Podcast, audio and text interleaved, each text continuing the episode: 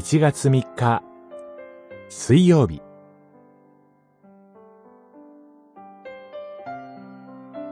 神の御顔を見ることの大切さ。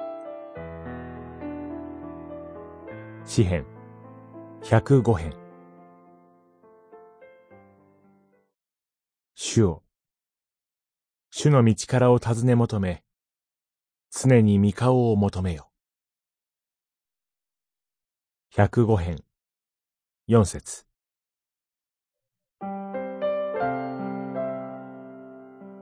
お正月には普段なかなか会えない親戚や旧友と久しぶりに顔を合わせるという人も多いでしょう。顔を見ることで元気な様子が分かって安心したりします。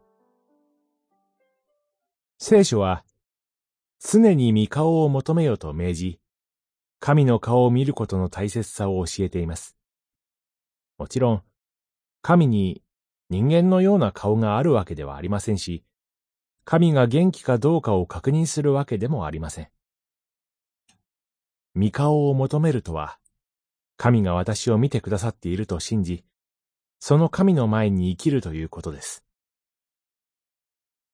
人の顔を見るのもいいですが、人に対してはしばしば顔色を伺うということがあり、その変化を気にして不安を感じたりすることになります。しかし神は、変わることのない愛を持って、私たちを見ていてくださるお方です。人の顔色ではなく、神の御顔を求め、平安のうちに行きたいと思います。